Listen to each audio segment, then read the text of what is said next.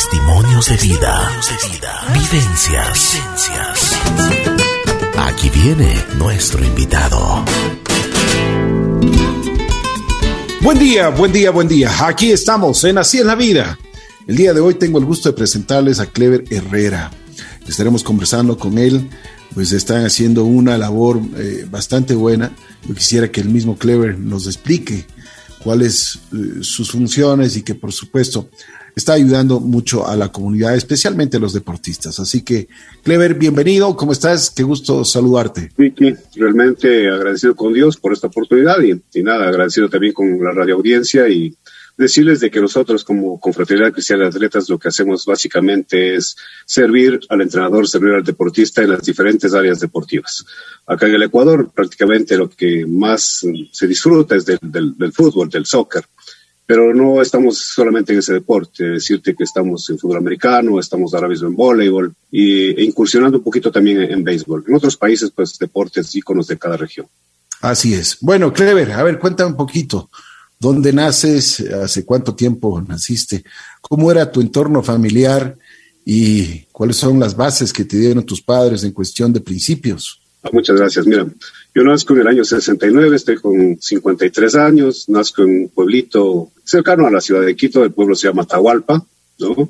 Em, a veces más conocido como frente está San José de Minas. Nazco ahí y prácticamente mi niñez y mi estudio de, de, primaria y parte de la secundaria le hago, le hago allá en Atahualpa y salgo nuevamente para acá a Quito a seguir mis estudios.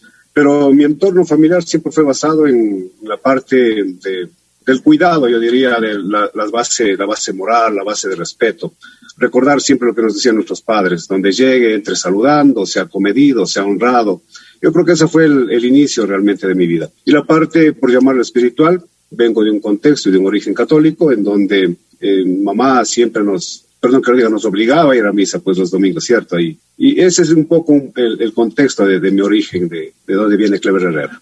Bueno, Clever, a ver, cuéntame un poquito ¿Cuándo nace ya pues una vocación en ti? Porque eh, de, lo que leí en tu hoja de vida, tú eres pastor. Eh, a ver, cuéntanos un poquito, ¿cuándo te nace esa vocación? Bueno, mira, es algo sui generis realmente. Te decía que yo vengo de un contexto y de un origen católico. Y fue hasta cuando ya me casé, tuve, tuve mis hijos, decirte que siempre me sentía incómodo con ciertas, con ciertas cosas y con ciertas áreas de lo que tiene que ver la, la parte religiosa. Eh, realmente no recuerdo la fecha como tal, solo recuerdo que fue un día jueves y yo tomé la decisión de quitarme la vida por problemas que tenía, tenía problemas con el alcohol, tenía problemas de deudas, bueno, problemas varios.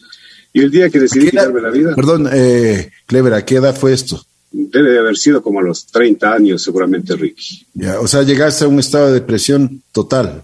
Total, total, total. Y yo te digo que, los... Ah, perdón, perdón una cosa, antes, antes de, de que sigas con, con tu historia.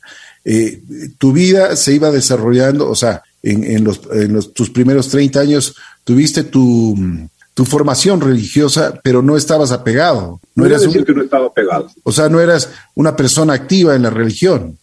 Mm, para nada, sí, por eso te decía, un poco obligado por mamá, un poco obligado por papá, no, no, no, no muy pegado a eso. ¿Ya?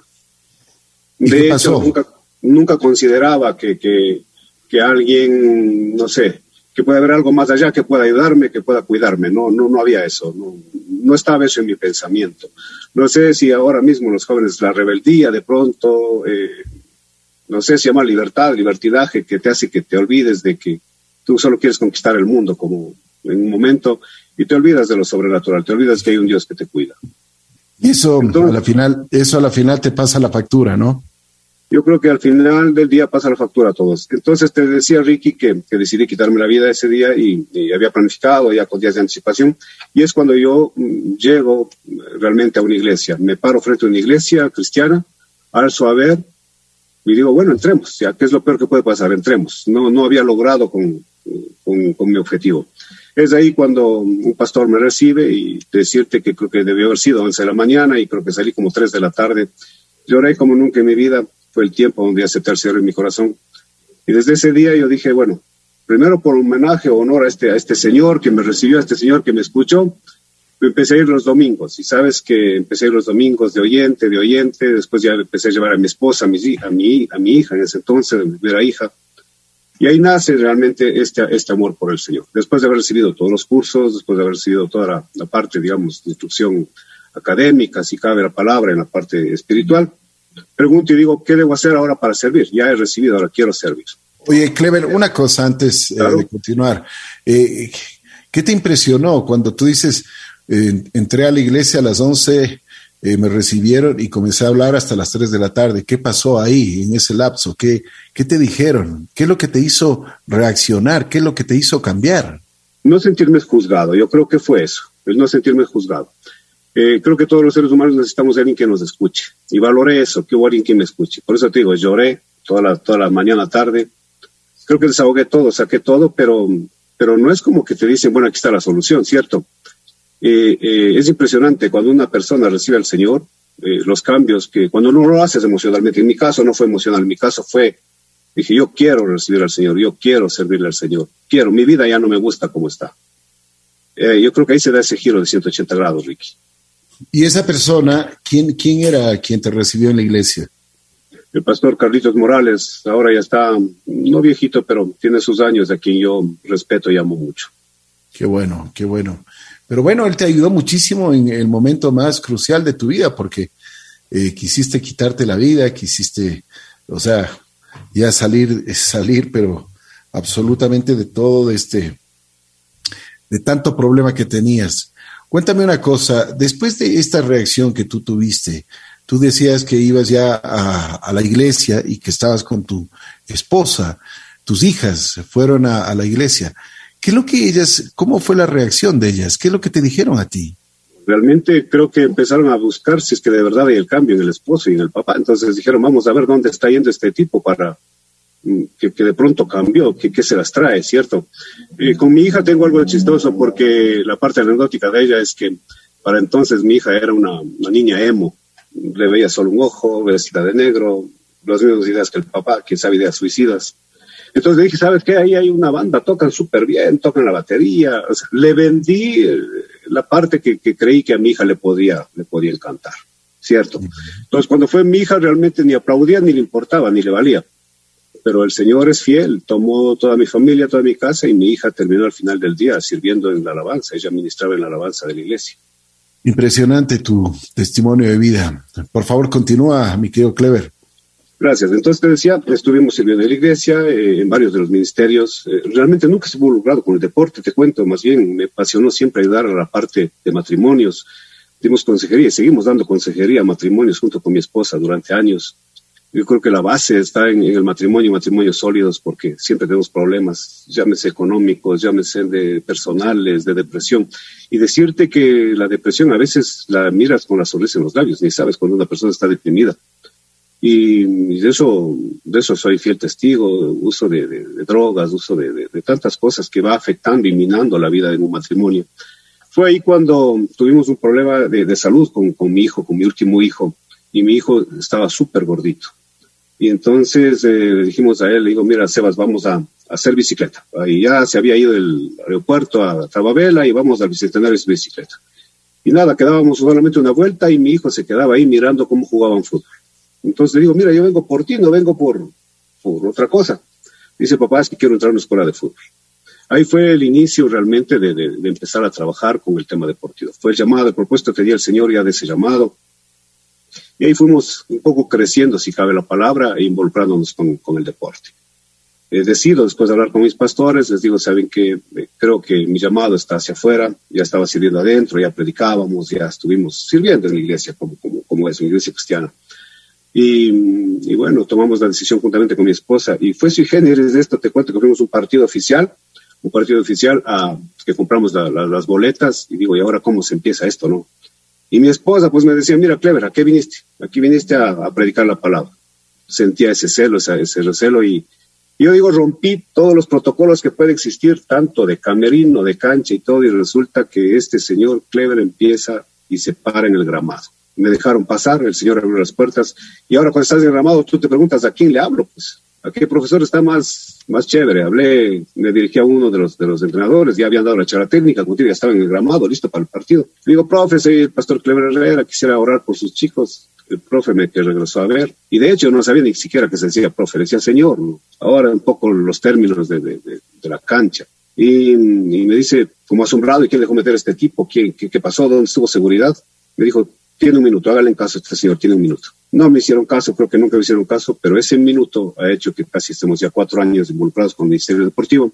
Y después de un par de años de estar, digamos, no sé si la palabra es solo, em, conozco de lo que es FCA y a través de, de, los dos hermanos, de Carlos Guamán, de Luis Carrasco, y me presentan lo que es FCA y empiezo oficialmente a trabajar como voluntario para Fellowship Christian Athletes. Una, una, una pregunta. ¿Qué pasó en ese minuto que te dieron?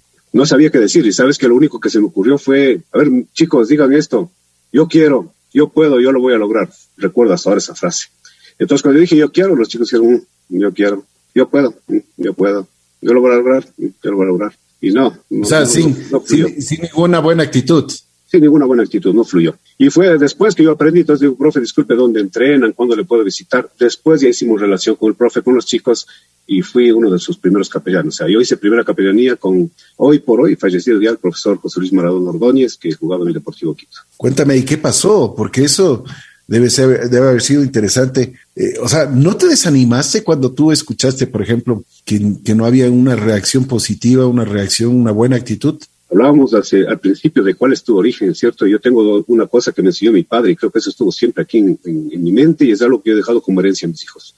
Mi papá siempre me dijo esto. Primero, Clever, usted es único. No hay otro Clever en el mundo, así que es fácil ser del montón, sea distinto. Y lo otro me dijo, ¿sabe Clever? Lo peor que alguien le puede decir es no.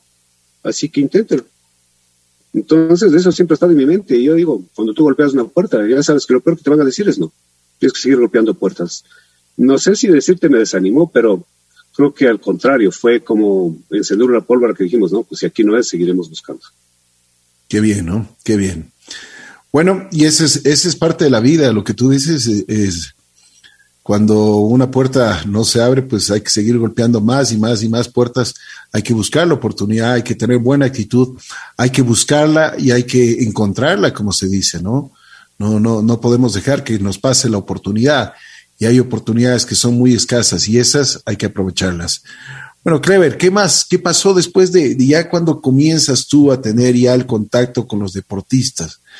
¿Cuál fue la reacción de ellos? ¿Cómo, cómo ya, me imagino que comenzaste a tener ya un poco más de experiencia, te diste cuenta las necesidades que ellos tenían? Básico, eso que tú dices es lo clave, las necesidades que ellos tenían. Venían muchos de ellos molestos, no sabía por qué. Muchos de ellos venían sin, sin desayuno o sin almuerzo, tenían problemas en casa. Y después empiezan a investigar y mira que, mira que te vas a sorprender de las estadísticas. Hoy por hoy hay dos estadísticas súper interesantes para, para el país. La una, muchos de los chicos siguen el deporte solamente por salir de su entorno familiar, ¿sabes? No quieren estar en su entorno familiar. Están ahí por, por porque les, les falta atención de los padres. Entonces, el deporte ha sido primero eso, salir de su entorno familiar. Y eso pasó, empezarles a conocer sus necesidades. El profe, recuerdo que era como una ostra, no hablaba nada. Ganarme el corazón del profe fue lo más difícil, te digo. Me permitía estar con los chicos, sí, me dejó estar y fuimos caminando, caminando, ganándome la confianza ya del entrenador. Por eso te decía, FCA tiene la estrategia, es A y a través de. Al entrenador y a través del entrenador. Entonces, ganado el entrenador, estuvieron ganados los chicos. Y después ya pasé a ser como el utilero, no sé, como el, muchas cosas. Pasé a ser algún tiempo, pasé a ser hasta el mismo entrenador cuando, cuando lo expulsaron en un partido oficial en AFNA. Eh, a mí también me expulsaron, fue algo chistoso también eso. Bueno, entonces, ¿Y por qué te expulsaron? A ver, cuéntanos.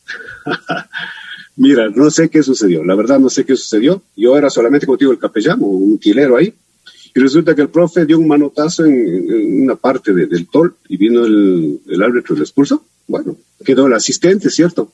El asistente, después de unos minutos, hizo un reclamo y también lo expulsó. Al final ya había, quedado solamente yo, no podía quedarse el equipo sin, sin, sin técnico. Bueno, yo tenía carne de cancha, sí, sí me había, tenía un carne de cancha que me asignó AFNA. Yo no sabía nada, es decir, ahora por la tecnología, por el celular, el profe me, me escribía, me decía estos cambios internos, daba estos cambios afuera y demás. Y, y, fue así, al final resulta que ya prácticamente en el último minuto vino el árbitro y me expulsó. Entonces yo salí de la cancha sin saber ni por qué.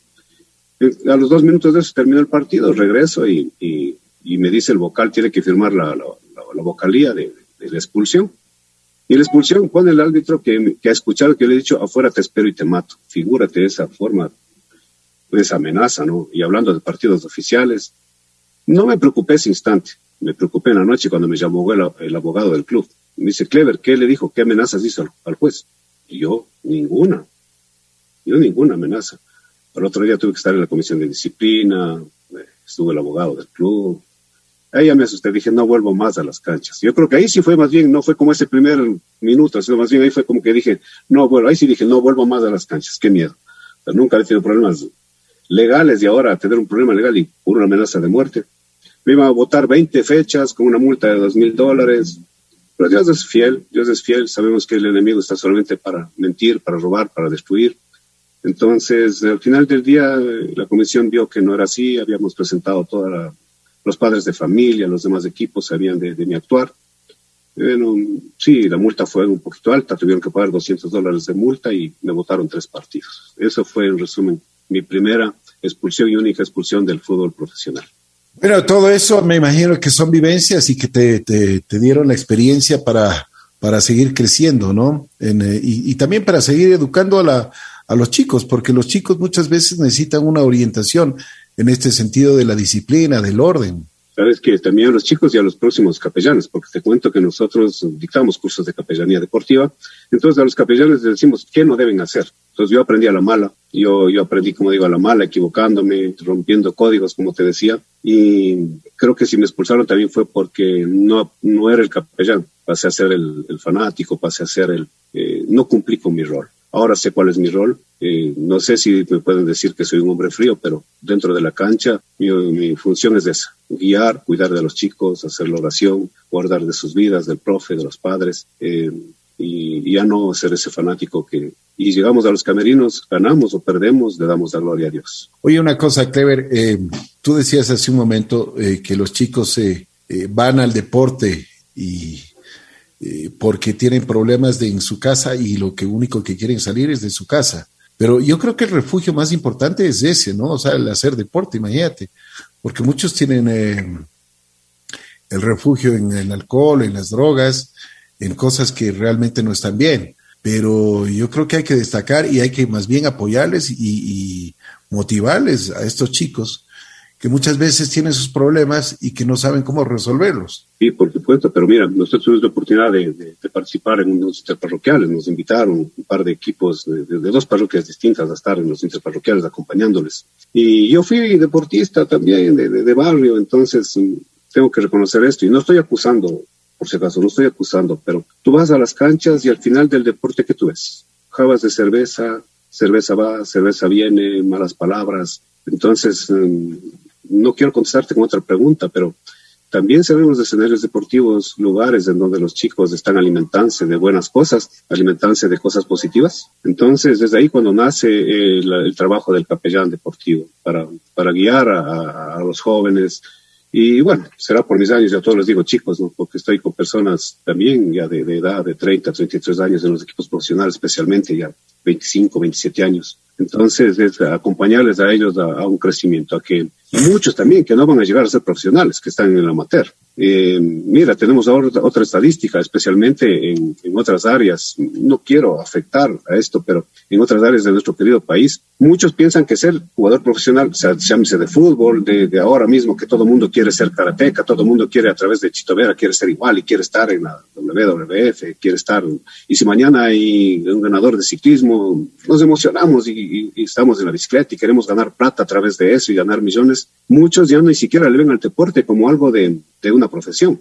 La estadística actual, y asómbrate, la estadística actual de entre jóvenes que van desde los 12 años a los 17 años es que quieren ser sicarios. Encuentran en las pandillas, encuentran en el sicariato la mejor oportunidad de hacer dinero en la venta de droga, ya ni siquiera el deporte. Entonces, si bien tú dices el deporte puede ser un buen lugar para que nuestros chicos, nuestros hijos, nuestros jóvenes estén refugiados, también ha dejado de, ser el templo donde, donde podrían recibir eso. Los chicos ahora tienen otro tipo de visión.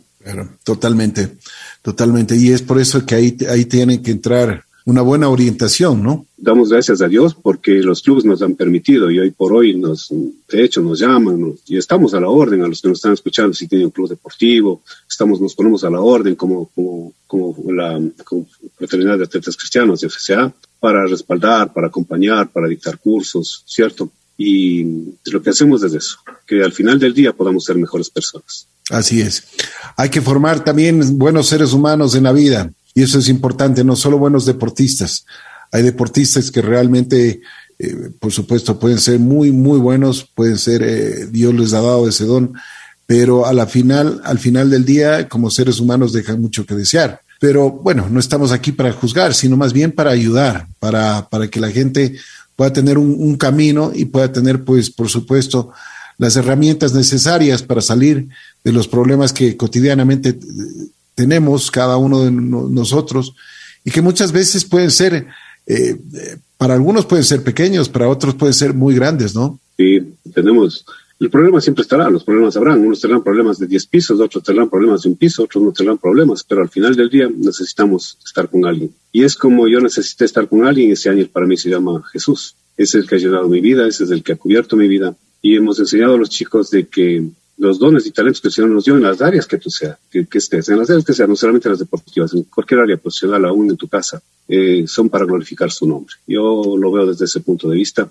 lo he vivido y veo pues y trabajo por la, la visión que tiene FCA. Nuestra visión como FCA Ecuador oficial es eh, internacional es ver el mundo transformado, ver el mundo transformado por Jesucristo. Pero a través de qué? De la influencia del entrenador, a través de la influencia del deportista. El doctor Bill Graham dijo que, mira, eh, un entrenador va a impactar más gente en un año que una persona regular en toda su vida. Y lo hemos visto. Tú puedes decirle a tu hijo, mira, ¿sabes qué, hijo? Mañana nos vamos a visitar a la abuela, mañana nos vamos a, la iglesia y tenemos que estar listos a las 8 de la mañana. Y el hijo dice, no, si quiere el domingo, déjame descansar. No, no, no quiero. Pero si el entrenador le dice, ¿sabes qué? Tienes que estar 7 de la mañana ahí en la cancha. Te aseguro, perdón, que 5 de la mañana te despierta y, y está 6 de la mañana en la cancha. La influencia del entrenador es súper, súper alta y muy grande.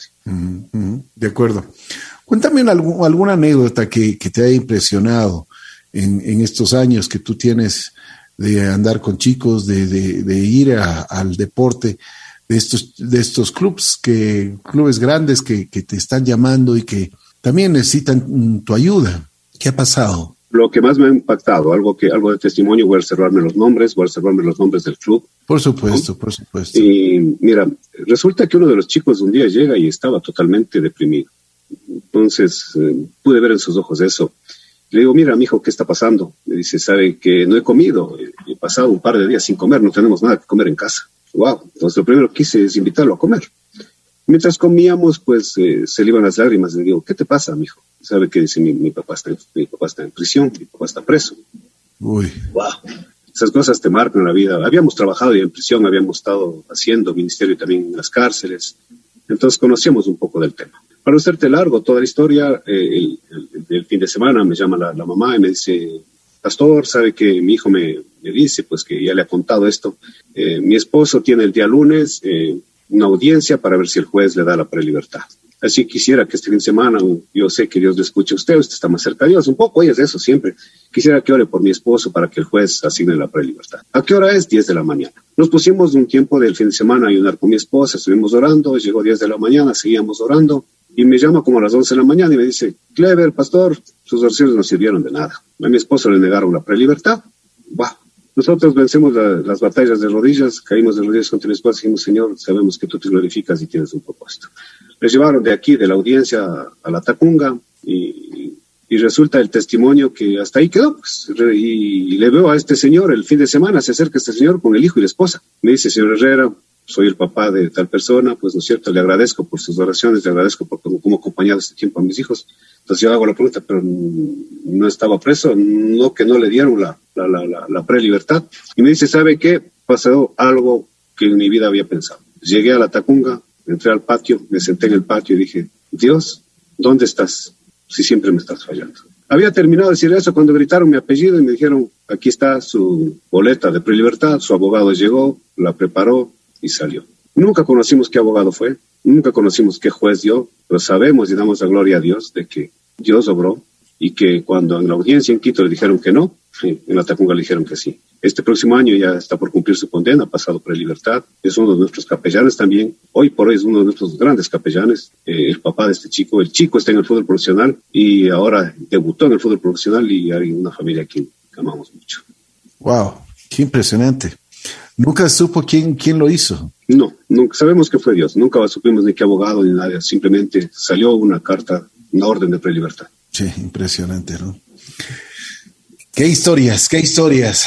Pues realmente son vivencias que esto nos ayudan, nos motivan a cada uno de nosotros en nuestra fe y nuestras vivencias, en nuestra actitud también frente a la vida. Cuéntame otra anécdota que para que el público también eh, conozca, porque es importante de que el público escuche y, también, o sea, eh, digamos, se pueda afianzar eh, en, sus creencias, en su fe, en lo que eh, cada uno de nosotros tenemos interiormente. Eh, para mí fue impresionante. Antes de pandemia habíamos hecho una clínica deportiva. Nosotros conocemos como una clínica deportiva traer jugadores internacionales de, de, elite para que puedan, de acuerdo al deporte, enseñar acá en Ecuador. Por ponerte un ejemplo, podríamos traer para básquetbol jugadores de elite de, la NBA para que puedan dar una, una, clínica acá, un par de días, enseñar tiros y demás. Pero bueno, decidimos para ese entonces hacer algo con fútbol americano. Un fútbol americano, eh, agradecimiento en especial, si es que nos está escuchando al coach Miguel Ángel Cunalata. Entonces, eh, mira, eh, se dio esto y sorpresa, había para entonces casi ocho o nueve equipos de fútbol americano en el Ecuador, algo que no sabíamos. Entonces vinieron, vinieron jugadores todos con su anillo de gran todos con todos jugadores profesionales de acá. Y obviamente no hablaban inglés, tuvimos que hacer todo un, todo un protocolo para tener que nos con traducción y demás. Pero en, este, en, estos, en estos equipos de fútbol americano, el 70% eran declarados ateos. Sea, no creemos en Dios. Mm, y eso para FCA eh, es algo que nos, al contrario, nos motiva mucho, nos anima mucho. No tienes que decirme tú, mira, Clever, yo soy cristiano, yo soy. No, a mí puedes decirme, mira, yo soy satánico. Al final del día estamos para servirle. Y sabemos que Dios va a hacer la obra, no nosotros, no FCA, no Clever Herrera. Tuvimos la clínica, nosotros tenemos algo muy particular de que hablamos de Dios sin caerle a bibliazos a nadie. De hecho, ni sienten, yo te aseguro que mientras estamos conversando, estamos siempre nombrando a Dios y, la gente va a recibirlo así como, como el, gran Salvador. Y fue así. Al final de la semana de la clínica, de este 70%, el 60% recibió al Señor. De ese 60% hubieron cuatro personas que se bautizaron y hoy por hoy, de ese 60%, hay 40% de esas personas que, que nos llaman a pedir consejería, siempre por problemas, ¿no? Que, es su matrimonio, eh, drogas, en fin, que, que, están superando. El proceso, ¿cuándo te gradúas tú con el Señor? Cuando estés en la presencia de Él. No es que tienes que ser cristiano y se acabaron los problemas, no es que eres cristiano y ahora sudas agua bendita, no, no, no, todo lo contrario. Ser cristiano es eso, creer de que el Señor allá te da la fortaleza para salir adelante. Eh, Josué nos dice el Señor de que seamos esforzados, que seamos valientes, que no tengamos miedo y Él estará con nosotros todos los días de nuestra vida. Eso es lo que hacemos, es lo que enseñamos y el testimonio es el que más ha hablado hoy por hoy en las canchas deportivas. Dime una cosa, tú has hablado con Dios. Todos los días. ¿Y qué es lo que te dice? Mira, estoy con los años y a veces me, me quebranto cuando hablo de Dios porque... Tranquilo, tómate, tranquilo, tómate, tómate tu tiempo. Eh, porque si sigo vivo y sigo sirviendo solamente es por gracia de Él. Mm. Porque Él escogió lo vil del mundo, porque aquí donde usted me, me ve o me escucha, no era esa persona que, que, ahora usted lo ve. Y puedo hablar todos los días cuando veo a los ojos a mis hijos con Dios, cuando mis hijos vienen y me abrazan con cariño. Mi hija mayor tiene 26 años, tiene su independencia y me sigue diciendo, papá, ¿me das permiso? Me sigue diciendo, papá, ¿puedes orar por mí? ¿Cómo no puedo ver el amor de Dios y hablar con Dios si si tengo comida en mi casa. Soy agradecido por esas cosas. ¿Cómo no decirte que hablamos con Dios y, mira, no es que no había creído. Lo que pasa es que creer en Dios es una cosa y creerle a Dios es otra muy distinta. Y creo que todos hemos escuchado la multiplicación de los peces y los panes. Todos habíamos escuchado esa, esa historia, o la conocemos medianamente. En plena pandemia, cuando estuvimos encerrados totalmente, no había nadie en la calle y mi esposa me, me manda a botar la basura en un contenedor. Salgo y veo a un señor que pasaba con su cartón de, de, zapatos. Y lo primero que se me ocurre en mi humanidad es, digo, y este hombre, qué loco, ¿a quién va a ilustrar zapatos? No nadie en la calle. Y ahí es cuando contesto, cuando el señor me habla y me dice, él, si no ilustra zapatos, no come, dale de comer. era fácil, ¿no es cierto? Entonces le invité, le dije, señor, venga, venga, venga. Le invitamos a comer en casa, le dimos unos víveres y uno dice, wow, eh, mi espíritu está, hice, hice mi obra, mi buena obra del día. Pero el señor te sigue hablando y me dice otra vez, dales de comer. Me digo, ¿y a quiénes? Ya vas a ver. Empezaron las llamadas de muchos entrenadores. Clever estamos pasando mal, de muchos deportistas Clever estamos pasando mal. Bueno, logramos hacer 11, no sé si conocemos como canastas de amor, hicimos 11 canastas de amor, justo un equipo de fútbol, figura que ahora que me doy cuenta el 11. Hicimos 11 canastas de amor y después eh, publiqué a mis hermanos, a mis familiares, le digo, ¿podrían ayudarme? Queremos hacer un poquito más, nos donaron un quintal de arroz, unas cosas más. Y bueno, logramos dar después de esas 32 personas. Y el Señor me vuelve a decir, dales de comer. Le digo, eso dale tú, pues porque yo ya se me acabó la plata, yo ya no tengo, yo, ¿de dónde voy a dar? No es cierto, porque a veces como el Señor así hablo yo, al menos yo así hablo, lograr con Dios es conversar de esa manera. Y Ricky, para la gloria de Dios, en la pandemia pudimos dar de comer a 840 familias. No costó 50 centavos no sé de dónde salió. Si tú me preguntas de dónde salió, solamente decirte que nos llamaban y nos decían, mire, tenemos acá mil fundas de leche, mire, acá tenemos esto, necesitábamos vehículos, teníamos, tuvimos que sacar ahí un salvoconducto, eh, estuvimos, creo que fuéramos, no sé si los únicos que, que, podíamos pasar, ya los militares nos conocían, pero se pudo hacer esa obra, entonces sí puedo escucharle a Dios todos los días. Qué impresionante, qué impresionante. A propósito de la pandemia, ¿cómo pasaste? ¿No hubo actividad deportiva? Pero ¿sabes qué fue el mejor tiempo? La verdad que agradezco a Dios. Mira, la palabra de Dios nos dice que todo obra para bien. Así que si tú que estás escuchando me estás pasando por alguna dificultad, decirte que todo va a obrar para bien. Si tú le pones tu problema, tu dificultad en manos del Señor, va a obrar para bien, te aseguro. Y la pandemia se nos ocurrió y empezamos a hacer, la tecnología ayudó mucho, el Zoom ayudó mucho, entonces empezamos a hacer relaciones con, los chicos de Zoom para que no estén inactivos. Y eso nos ayudó a estar inclusive con otros clubes. Por ejemplo, pudimos relacionarnos con la AFA, con la, con la Federación de, Argentina, y empezamos a hacer competencia con, figúrate, fútbol femenino que todavía no habíamos trabajado acá en Ecuador, nosotros como FCA, pero empezamos a hacer competencia de fútbol femenino de la AFA con fútbol femenino, de, con fútbol masculino acá de Ecuador, con los chicos. Y empezamos a tener entrenadores, eh, grandes entrenadores, eh, realmente, que, estuvieron en su casa Ancelotti, se van los nombres ahora mismo, muchos entrenadores muy, muy grandes, que les pudimos dar a los chicos para que les den sus charlas, de, sus charlas de, como entrenadores, como técnicos. Y eso hizo que crezcamos más, tuvimos, tuvimos más relaciones con, con otros países. Mira, yo creo que como FCA y como Clever Herrera fue el tiempo en que mayor crecimiento hubo en, en pandemia. Lo tengo que agradecer a Dios, fue así. Después ya inclusive incursionamos en el fútbol femenino. Hoy por hoy mi esposa está a cargo de, hecha de un, equipo femenino. Y es lo que te iba a decir. ¿Cómo, cómo les fue con el fútbol femenino? Tuvimos la invitación de, del club, llegamos para allá y, días antes mi esposa había, había orado al Señor porque siempre trabajamos juntos, como te decía, juntos de matrimonios, pero el tema deportivo no estábamos juntos. Y un día mi esposa le ora al Señor y dice, Señor, yo quiero servirte, tú sabes mi corazón de servirte. Como el otro día nos llaman del club femenino y digo, tú pediste, ahí está. Ah, te toca servir en el fútbol femenino. Entonces sí, estamos listos para servir. Y otra de las cosas, y voy a hablar, por suerte no está mi esposa acá. No, mentira. Mi esposita es un poquito de dormir un poquito más horas, pues. Dicen, sí, ¿sabe qué? Nosotros estamos entrenando, ya entrenando 5 de la mañana. 5 de la mañana. Es decir, nosotros tenemos que levantarnos 4 de la mañana para asearnos, tomar el auto e irnos hasta, hasta el club. Porque no es que 5 llegas, 5 ya estás de la cancha vestido entrenando. Entonces, fueron varios meses de estar desde las 4 de la mañana sirviendo a las chicas y y nada, hoy por hoy, más de un club ha habido la oportunidad de poder servir. Mi esposa, Elenita Checa, que es otra de las capellanas también, Olguita Solís es otra de las capellanas también, entonces, no es solamente para hombres. ¿Cuáles son las proyecciones que tienes? Tenemos una visión de aquí al menos a un par de años. Estamos extendiéndonos acá en Ecuador. Estamos ya en un par de provincias. Estamos ahora mismo en la provincia del Oro entrando. Estamos en Tungurahua, estamos en Chimborazo. Pedir al Señor de que Él nos respalda y crecer un poco más con FCA a través del deporte, como te decía, eh, y en otras áreas también, ¿no? Y una cosa, ¿a algún momento has, hablado con alguien de la Federación Ecuatoriana de Fútbol? gracias a Dios que, tenemos buenas relaciones, eh, sí, hay la apertura. Agradezco precisamente, por ejemplo, en fútbol femenino, recién estuvimos con el profe Dimitri Suárez, está ahora mismo encargado de, la, los desde la sub-15, sub-17, sub-20. Una buena relación con el profe Dimitri, entonces eh, sí estamos, estamos ahí en ABNA igual, eh, tenemos buenas relaciones, entonces agradecidos con todos ellos por la apertura, por la oportunidad, porque saben de ese trabajo, como te digo, de, que no caemos a bibliazos a nadie, sino que más bien nuestro el tema es servir. De hecho, no es publicidad, pero muchos de los clubes me han conocido como el viejito de la agüita de panela. ¿Y por qué es eso, Clever? Porque hay una gran diferencia entre servir y el servicio. Nosotros, el servicio tú lo pagas, ¿no es cierto? Mi servicio de telefonía, mi servicio móvil, ¿cierto? Pero entonces nosotros servimos de esa manera a los chicos. Tal vez no habrá para el Gatorade, pero sí para llevarles una pomita de agua panela para que se hidrate, agüita panela con limón.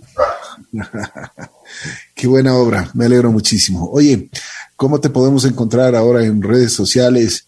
Y hay personas que quieren comunicarse contigo. A ver si es que nos das tu número telefónico. Oh, sí, muy amable. Eh, si nos pueden acompañar y seguir eh, como FCA Ecuador Oficial, estamos ahí en, las redes, pueden, pueden revisarlo y estamos ahí cierto?, al servicio de, todo entrenador, al servicio de todo deportista. Y mi teléfono personal, también como director de, de, FCA, pues el 099-6169-284. FCA. Esas son las siglas en inglés, ¿no? Fellowship of Christian Athletes. Sí, FCA, Confraternidad Cristiana de Atletas. Siglas en inglés, sí, señor. Perfecto. FCA. Si ustedes tienen oportunidad de entrar a las redes sociales, podrían también conversar con Clever Herrera quien ha estado junto a nosotros. Oye, Clever, ¿te arrepientes de algo en la vida? Mira, muchas veces he pensado en eso. Sí, creo que de muchas cosas, pero aprendí algo, que más allá de arrepentimiento hubo un propósito. Entonces, ahora ya no veo ese, ese arrepentimiento, sino que digo, Dios tuvo un propósito en todas las cosas que tuve que pasar y vivir para, para poder estar donde estoy. Es decir, si tuviera que volver a nacer, tendría que volver a repetir lo mismo, porque si no, no estaría donde estoy. Qué bueno. Proyecciones que tengas en, en, en el futuro. Bueno, la verdad creo que como todos, me gustaría ser algún momento el capellán de la selección del Ecuador. Te comparto que sí soy el, capellán de la selección cristiana del Ecuador. Sí, eso sí, he participado con la selección cristiana del Ecuador, gracias también a Fabricio Valdión, que nos ha permitido estar ahí, y en partidos internacionales también, con ellos, pero no he estado en la selección mayor, hemos estado en las formativas y demás. Sí, mi sueño, si cabe, como capellán, me gustaría compartir la palabra de Dios a, nuestros hermanos de la selección del Ecuador. De Qué bueno. me refiero. Qué bueno. Y no solo a quienes hagan deporte, sino también a quienes necesitamos en alguna oportunidad. Gracias, Cleve Herrera. Ustedes pueden eh, acceder a él a través de FCA en todas las Ecuador Oficial. ¿Perdón? FCA Ecuador Oficial. Ok. Perfecto. Gracias, Clever. Si quieres agregar algo más, con mucho gusto. Nada, si es que me permite hacer solo una pequeña oración de 30 segundos. Con gusto, claro que sí. Gracias te doy, Señor, por esta mañana, por este tiempo, por, por Ricky, por, por la radio, Señor, por JC Radio, porque tú tomaste los medios para poder ser difundida también tu palabra a través de esto. Tú tuviste el tiempo, tú tuviste el cronograma de esta hora, Señor, y los horarios. Bendecir a quienes nos escuchan, bendecir a quienes nos han permitido servir y que seas tú siendo, Señor, mi Dios, el Señor de todo. Te doy la gloria, te doy la honra a ti. En el nombre de Jesús. Amén. Amén. Gracias. Clever Herrera estuvo aquí en los micrófonos de la bruja en Así es la vida.